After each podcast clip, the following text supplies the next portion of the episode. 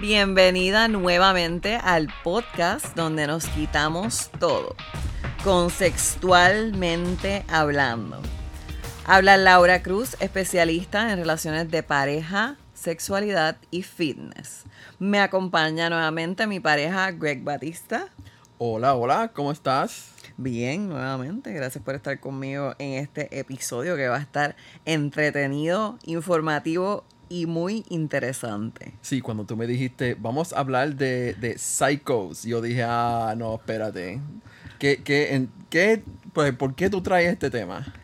Se llama, este episodio se llama El caso del psycho. El caso del psycho. Sí, eh, y estoy segura que muchos de los que nos escuchan se pueden identificar con este tema. Así que vamos a hablar acerca de cómo hay personas que caen en esa categoría.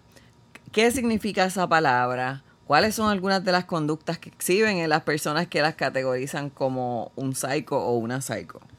Sí, pero para mí cuando alguien me dice psycho, cuando alguien dice la palabra psycho, automáticamente yo pienso en una persona loca. O sea, que clínicamente está loca porque es básicamente psycho, está de, de, manicomio. Pero estamos básicamente hablando de, de la de una persona que se vuelve loca por causa de, de, un fracaso en una relación, ¿no? Bueno, vamos por parte. Vamos a empezar por lo que puede llevar a una persona a convertirse en una psycho o un psycho. Pero, pero estamos hablando de una persona que se convierte en psycho porque sucedió algo en su relación, porque hubo un rompimiento. Bueno, pero no podemos decir clínicamente loco porque eso está mal utilizada esa palabra. So, yo no te podría decir, sí, eso mismo, no es eso. O sea, exhibe conductas de una persona no normal. Ok, ok. Ok, pero eso, pero dentro de esa, de lo que acabo de decir, podrían caer un montón de cosas, así que voy a ser más específica. Ok. Cuando una relación uno la rompe, y esto lo hemos hablado anteriormente en el blog, en mi página, en lauracruzfit.com, puede ser difícil para una o ambas partes. Sin embargo, para que a una persona lo denominen como psycho, pues es importante yo creo que primero definamos esa palabra. Psycho es como que la versión corta o la jerga que se utiliza para referirse a alguien cuando lo denominan psicópata. En el contexto correcto, pues eso quiere decir que es una persona que mentalmente está inestable y que puede exhibir conductas peligrosas. Ya lo, conductas peligrosas. Así como este micrófono que estamos tratando de arreglar aquí, que hicimos un jerry rig aquí, que me va a caer encima y me va a... a, punto de caerse el precipicio. Me va a hacer un daño físico. Pero estás hablando de eso, que sí, hasta puede haber un daño físico ahí de una persona que, que en, diría yo que es un caso extremo que... Bueno, podría existir y si tú te pones a pensar en la película que había, yo estaba muy chiquita y no me dejaban verla, pero siempre sale un corto de esos episodios de Psycho, ¿verdad? Y tú escuchas el ¿qué? ¿qué? ¿qué? No, muchachos, y la, la película, no, la película mía, que yo, yo soy lo suficientemente mayor para acordarme de la famosa película esa, la de Glenn Close, que metió el, el, conejo a, a, cocinarse. No sé de cuál me habla. esa película sí, esa salió en los 80 y ahora con Michael Douglas y Glenn Close. Se llamaba este... Fatal Attraction. Fatal Attraction. Que ella estaba detrás de él, detrás de él, que él tenía un, la nena tenía un, un conejo. No me dejan verla tampoco. Pero... No, pero vamos a verlo. No, no, no, no, no, no, espérate, no, no, no la podemos ver. Eh, que la nena tenía un conejo, entonces cuando él llegó a la casa, la, la, la psycho le había puesto el conejo a cocinar, a hervir. Y cuando llegaron a casa tenían conejo hervido ahí. Ok, vamos a traerte de vuelta aquí. No, no, muchachos, es que no, no, es que estoy, es que estoy ya, ya, este atormentado con este tema. Yo creo que este tema lo traemos más bien porque um, hemos tenido eventos en nuestra vida personal de personas en relaciones que tuvimos anteriormente que no han aceptado no como un answer, ¿verdad? Como dicen, como, como respuesta final. Y también porque es importante que la gente esté informada de hasta qué, cuáles deben ser esos límites o hasta qué punto tú llegas en tu decir, ¿sabes qué? Yo debo de aceptar esto como que ya pasó y pasar la página. Sin embargo, hay personas que dicen, ay, pero yo creo que todo el mundo alguna vez ha sido psycho. ¿Qué tú crees? Yo sé que todo el mundo, si está si ha estado en, por lo menos yo diría, tres relaciones, uno tiene que haber sido psycho. Ahora, la cuestión es que cuán psycho va a ser, va a ser la persona. Estoy O sea, de que cuál, es, acuerdo. cuál es la. Porque todo es relativo en esta vida. Claro, y existe la probabilidad que, que en alguna de las relaciones las personas hayan experimentado características que correspondan quizás a lo que se le determina como un desorden psicótico breve. Algunas de las alteraciones mentales que le puede provocar a una persona esto es el que tenga alucinaciones, confusión, delirios, que hable desorganizadamente o tenga eh, pensamientos desorganizados. Otro de los síntomas podrían ser que tenga un comportamiento o conductas extrañas que no sean propias de la persona o de las características de la persona, que descuiden su higiene o cuidado personal, la inhabilidad de tomar decisiones como normalmente las haría, entre otras cosas. Eh, y aunque no podemos señalar una causa particular que te lleve a que tú puedas desarrollar ese desorden psicótico breve, sí se deben tomar en consideración lo que son los factores ambientales, biológicos y psicológicos. Y no me quiero ir muy profundo al nivel clínico, pero simplemente para que ustedes tengan una idea, esos síntomas se, se espera que no se presenten por más de uno a un día a un mes. Eso quiere decir que si fuera más prolongado a ese tiempo, pues ya estamos hablando de una persona que necesita buscar ayuda clínica.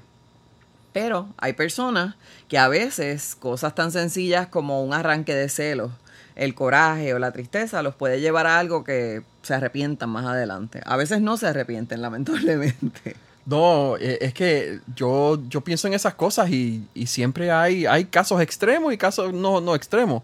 Eh, yo puedo pensar en, en- en una hace como un año, yo no sé si tú te acuerdas, la señora que limpiaba, que limpiaba mi casa, la que era mi casa en aquel entonces y limpiaba en mi oficina. Ajá. Y nosotros la llamábamos y la llamábamos y la llamábamos y está desaparecida, desaparecida. Y vimos en el periódico que al esposo le dio un arranque de celos y se mató a él y se mató, mató a la esposa, que es la, la señora que yo conocía, y se mató él. O sea, que para mí eso es, yo no, yo no tengo entendimiento ni puedo meterme en la cabeza de una persona que, que tenga esos pensamientos, pero eso, eso es, es psicótico. ¿Tú te acuerdas que yo te conté eso? Sí, me acuerdo, muy lamentable. Y recuerdo haber visto la noticia también. ¿Y tú? ¿Tú has tenido, tú has tenido alguno, algún psycho historia que tú... Sí, y me gusta cómo tú desviaste el tema a hablar de otra persona, pero yo voy a hablar de un ejemplo personal. Ah, espérate. Dale, dale, dale. Para mí la primera vez que yo pasé por esta experiencia era cuando yo estaba, eh, eh, estoy hablando de pasar por esta experiencia a un nivel profundo. Pues era cuando yo estaba viviendo en Dallas, Texas. Allá yo había concluido una relación con el que fue mi novio en ese entonces. Él era de nacionalidad india. Y cuando yo concluí la relación con él, eh, fue precisamente porque en un momento que yo me fui de viaje y le di de instrucciones que él dejara las llaves en, la oficina de los apartamentos donde yo vivía, eh, yo decido terminar ese viaje antes y regresar a mi casa y descansar. Eh, yo no tenía ningún plan, no le avisé de que venía antes, simplemente yo quería aparecerme en mi apartamento antes. Y me doy cuenta, estando esa tarde en mi apartamento, que en un momento dado él llega a mi apartamento y trata de abrir la puerta con lo que aparentaba ser una copia de las llaves que había hecho él sin yo autorizárselo de mi apartamento. Y ya eso me da un mal sabor automáticamente, aparte de que la relación ya no estaba bien y yo quería concluirla.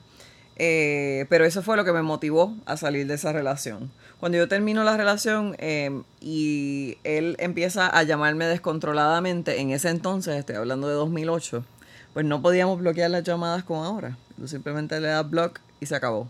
Sino que había que cambiar el número de teléfono.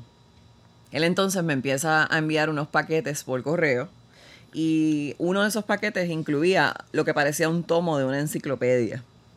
Y para ese entonces yo tenía una roommate que es mi amiga y ella se entretenía mucho y se reía viendo lo que había y eso ahí había todo tipo de cosas. Estamos hablando de que habían fotografías, pedazos de envolturas de regalos, páginas de su diario que hablaban de nosotros, notas que habíamos intercambiado, recibos.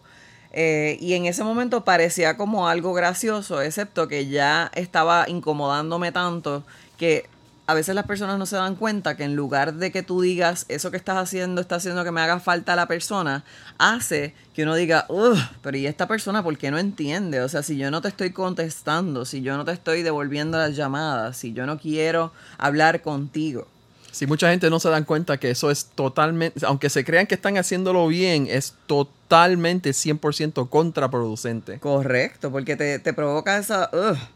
Y claro, en ese momento nos reímos y hasta ahí había llegado eh, la situación. Sin embargo, no estaba lista para lo que iba a pasar después. Pasaron más o menos como unos tres meses y un día yo llego a mi apartamento de madrugada, después de haber salido tarde en la noche, y entro a mi cuarto, me baño, me cambio, y cuando voy a cerrar las cortinas, que eran de estas blinds que tienen el, el palito, ¿verdad? Para uno cerrarlas, veo una silueta de alguien en la ventana. Yo vivía en un primer piso.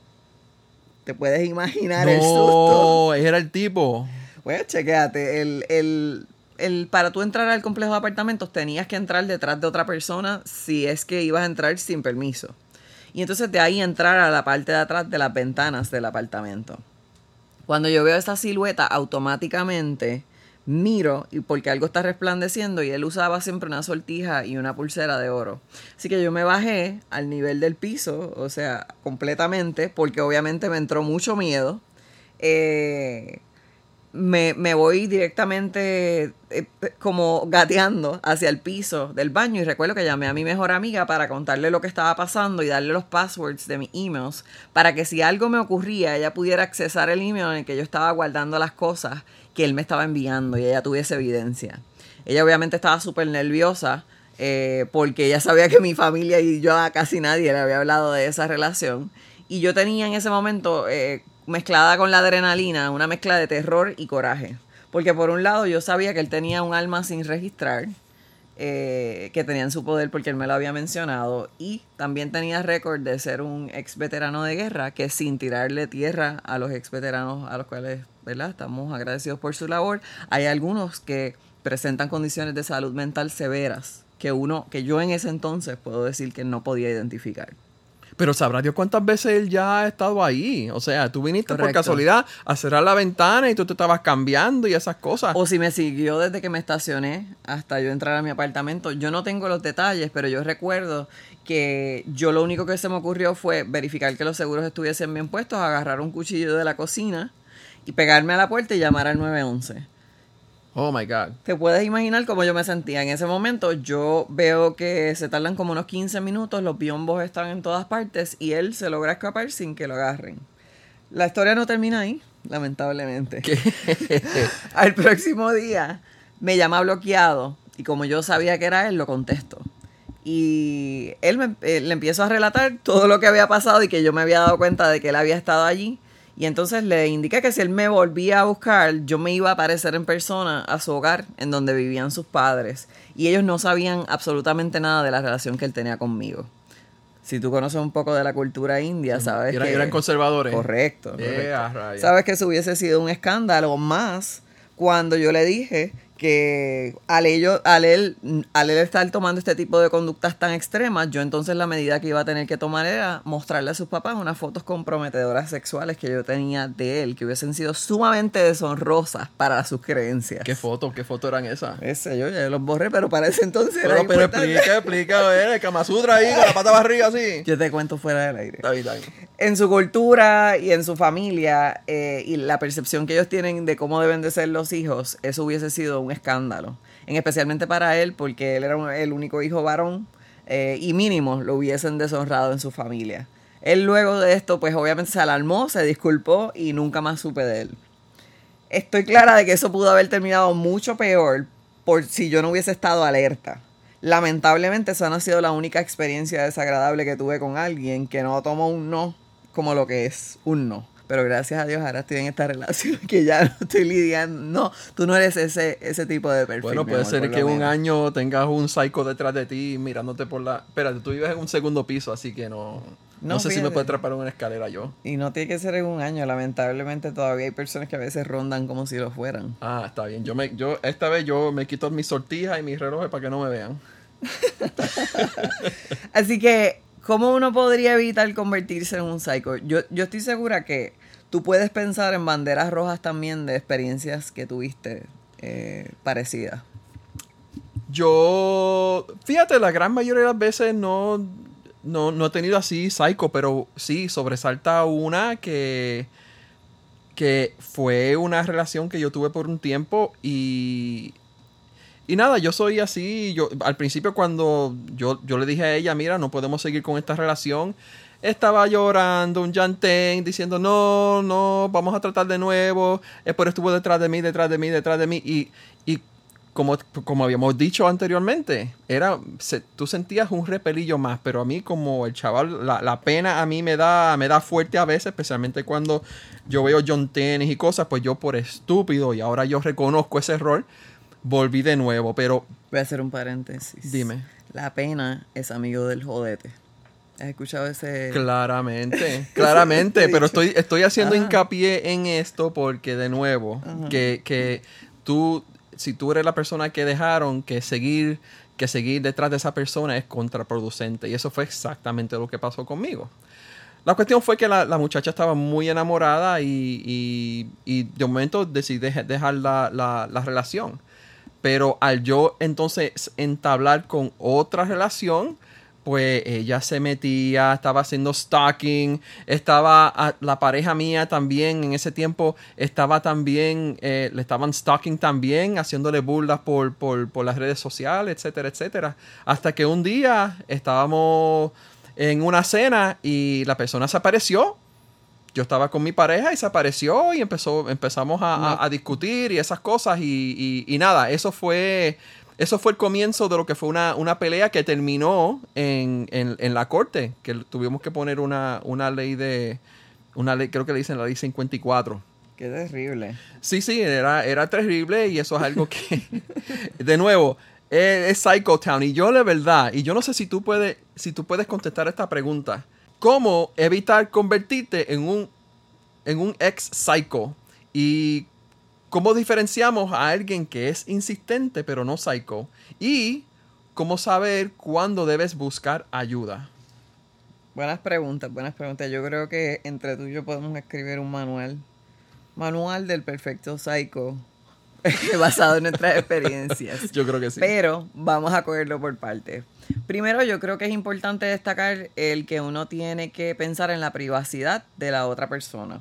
Cuando una persona no está contigo, no es tu responsabilidad el tú mantenerte informado de qué es lo que hace, a qué lugares, lugares va, con quién está en esos lugares. Hay una diferencia muy grande entre tú tener curiosidad y decir, ah, pues ya sé que está con fulano, y seguir con tu vida, que desarrollar una ansiedad por aparecerte en esos lugares ir a un evento donde tú sepas que esa persona va a estar o buscar estar ahí a propósito para tú ver las cosas con tus propios ojos.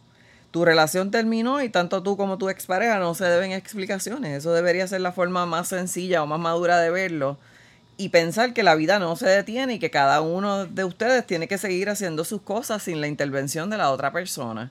Uno debe recordar que cuando uno viola los principios de privacidad, como el ejemplo que mencionaste, puede conllevar que se tomen acciones legales en contra de esa persona. O sea, uno no quiere convertirse en esa persona que deja un mal sabor permanente por exhibir un pobre control de impulsos. Gente, si esa persona deseara estar contigo, lo estaría. Así de sencillo. Sí, eso es verdad, eso es así. Otra importante que yo creo es destacar que, como dicen en inglés, no means no y en español lo, traducimos, no significa no. Si tú estás insistiendo en continuar una amistad con la persona que terminó la relación contigo y te han dicho que no desean que los contactes, no insistas. No hay nadie que le agrade, que alguien le suplique, que le llore que, y que tenga que tomar medidas como bloquearte para que no le continúes apareciendo en las llamadas o emails. No importa cuánto uno una vez se salga de la relación, eh, idealice esa relación eh, o que esté mirando tanto al pasado, uno debe respetar el deseo de la otra persona. El que uno siga insistiendo puede provocar que la otra persona se incomode tanto o se irrite a un nivel que ya ni le mueva a pensar en algún buen recuerdo que tuvo contigo. Creyendo que, que un no es sí, lo que va a hacer es que te tengan pena, como tú mencionaste ahorita, o peor aún, repelillo. Sí, y, para mí también lo, otro es que en las redes sociales, como había contado, las redes sociales es para mí lo más maravilloso del mundo porque, porque conectas personas y porque puedes hacer un, un, anuncio y que lo recibe todo el mundo. Pero eso tiene, eso tiene un doble filo. Sea, por otro lado, si tienes una persona que está detrás de ti, que quiere llamarte la atención a ti o a través de sus amigos o a través de los amigos de amigos, el Facebook es una herramienta maravillosa y peligrosa a la misma vez. Y a veces la gente escriben en sus muros, escriben indirectas y, y escriben cosas que y hasta hacen perfiles nuevos. Y se esconden y, lo, que, lo que se creen que están tratando de despecharse, están tratando de dar un mensaje, pero eso lo que muestra es que la persona tiene al final lo que, lo que refleja es una inteligencia emocional muy baja. Definitivamente. Y a veces tratan de, de desarrollar un tipo de, de, mensaje que otras personas se identifiquen diciendo que el karma te va a llegar, que deja que tú veas lo que te espera, ya tú verás lo que te va a tocar al final, eh, lanzando amenazas, lanzando acusaciones si uno cree que eso el resto de las personas lo perciben como, ay, qué chévere esa muchacha, o mira ese muchacho bendito, le rompieron el corazón, pobrecito, ¿qué te pasó? Primero, eso no abre la puerta para que otras personas te consideren atractivo, porque estás demostrando que estás despechado y tienes pobre control de tus emociones. Sí. Y segundo, si estás tratando de vengarte de esa manera, solamente estás perpetuando el recuerdo de esa relación. Porque eso está demostrando a otras personas que you're not over it. Tú no te has sobrepuesto y que sigues detrás de lo mismo. Otro punto importante, y en este me tengo que reír con ironía, es la manipulación. Yo tuve un ex que cuando terminamos la relación decía que se iba a matar. Todavía anda por ahí vivo y coleando, él no le ha pasado nada. Cuando tú te sientas herida, o herido, es normal que tú desees que la otra persona comparta ese mismo dolor o que se sienta igual de mal. Ahora bien, de ahí a tú buscar con qué sobornarlo es otra cosa. Sí, a mí me pasó eso una vez, que, era más bien una amenaza, una amenaza de, que iban a soltar esas fotos, que eso va mucho más allá que la, que la manipulación. Esto ya es una, una amenaza que, que eso, si tú coges un abogado, a lo mejor te dice que eso hasta es es ilegal. Pero eso ya es un, caso muy extremo. Definitivo, y eso a veces cuando las personas eh, bajo coraje hacen esas amenazas no piensan en el impacto que eso va a tener en la vida de otras personas a largo plazo, porque en una relación no solamente es usted y su pareja, sino la familia de esa persona, eh, amistades que tengan en común. Así que cuando tú amenazas con soltar fotos, contenido comprometedor, asuntos parecidos, solo va a hacer que termines como la loca de la película. Y no lo estamos diciendo en el sentido clínico, lo estamos haciendo en, en el, lo estamos diciendo en el sentido de la percepción distorsionada que haces que otros vean de ti. Claro. Así que lo importante en esa es pensar antes de actuar. El próximo punto, que es importantísimo, es la comunicación. Si cuando tú terminas una relación con tu expareja, te bloquea o te remueve de las redes sociales, no lo debes tomar personal.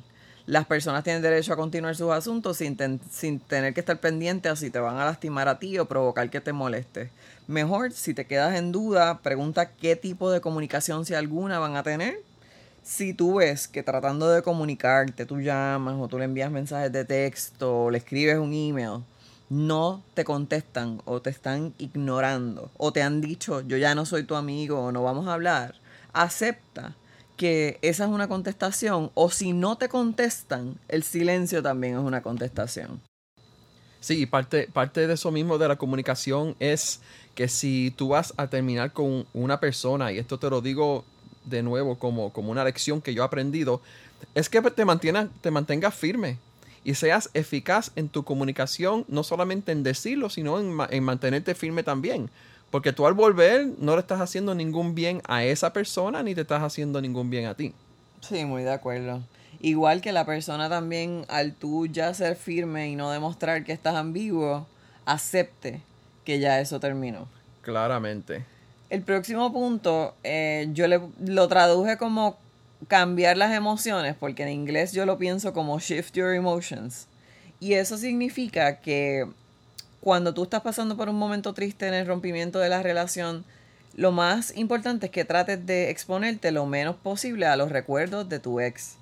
Si tú tenías un playlist de música que tenían que ver con ustedes cuando lo escuchaban juntos, o canciones, o te pones a poner canciones tristes, lo que vas a hacer es perpetuarlo, lo mismo que dijimos anteriormente, quedarte pensando en eso. Es mejor que uno reorganice los estímulos externos. Si ustedes compartían un apartamento, un ambiente que, fuera de ambos, puede ser que los reorganices o lo diseñes de otra manera, eh, o lo pintes o hagas un proyecto diferente. Que hagas lo que sea necesario para deshacerte de objetos o cosas que mantengan el recuerdo de esa persona. Si tú no deseas votarlos, eres de esas personas que te gusta aferrarte a las cosas del pasado, pues entonces puede ser que los puedas poner en una caja o, y dárselo a una amiga tuya, a un amigo que sea cercano para que te los guarde por un tiempo. Debes pensar en ti mismo si tú sientes que esto se te está saliendo de control, que a veces el rompimiento de una relación es como si tú fueras un adicto y tu cerebro estuviese buscando esa gratificación para recibir dopamina por medio de tus saberes de tu ex o continuar en el proceso de sobrepensar a tu ex. Así que mejor que tú cambies esas emociones. Sí. El, yo te voy a decir algo que no, tú no sabías que te iba a decir, ni, no sé, ni, tan siquiera si tú lo sabes. Y tiene que ver un poquito con, lo que estamos hablando. Mm. Porque ustedes nos oyen, los que nos están escuchando, nos oyen que, que Laura y yo tenemos una buena comunicación, chévere, pana, y nosotros somos los mejores amigos, además de ser novios. Pero hemos tenido nuestras altas y bajas. Y, y las bajas las tenido bien brutales y nuestras altas las hemos tenido, olvídate, por las nubes. Y nosotros somos una pareja como cualquier otra, con nuestras luchas, nuestros challenges y, nosotros eh, por medio de esto también estamos tratando de, no solamente enseñarle a, ustedes y hablarles, sino nosotros aprender en ese proceso. Pero lo que te iba a decir es que, que nosotros cuando estábamos atravesando uno de nuestros puntos bajos, estábamos escuchando una canción de un, de un grupo puertorriqueño y, y esa canción, y tú me dijiste una vez que tú odias esa canción porque en ese, ese momento lo estábamos pasando mal. Y ahora esa canción que era la favorita mía, que yo la escuchaba todo el tiempo, ahora yo no la quiero escuchar. Porque, porque me trae esos malos recuerdos. Pero tú sabes que eso para mí es bueno porque yo lo cojo, lo saco de mi playlist y lo pongo en una parte de atrás y así yo, yo, yo brego mentalmente con esa. ¿Tú sabes cuál es la canción? Sí, cuál es. Okay. Y yo creo que algunas de esas canciones ya las hemos movido a darle otro, otro significado también. Pero sí estoy de acuerdo que a veces la música te recuerda a ciertos periodos que tú dices, ay, déjame darle para adelante. Y, y yo creo que ese es, ese es un aspecto positivo. No significa que tú más nunca vas a escuchar esa canción, ni que siempre que la escuches te vas a echar a llorar tampoco. Pero hay veces que uno puede decir, eh, esta canción me está poniendo en baja, déjame poner esta que me hace sentir mejor. Yo creo que hablando, resumiendo lo que acabamos de decir, todos nosotros tenemos mecanismos de defensa diferentes de cómo nosotros manejamos nuestras emociones cuando tenemos un momento de pérdida, como lo es romper una relación.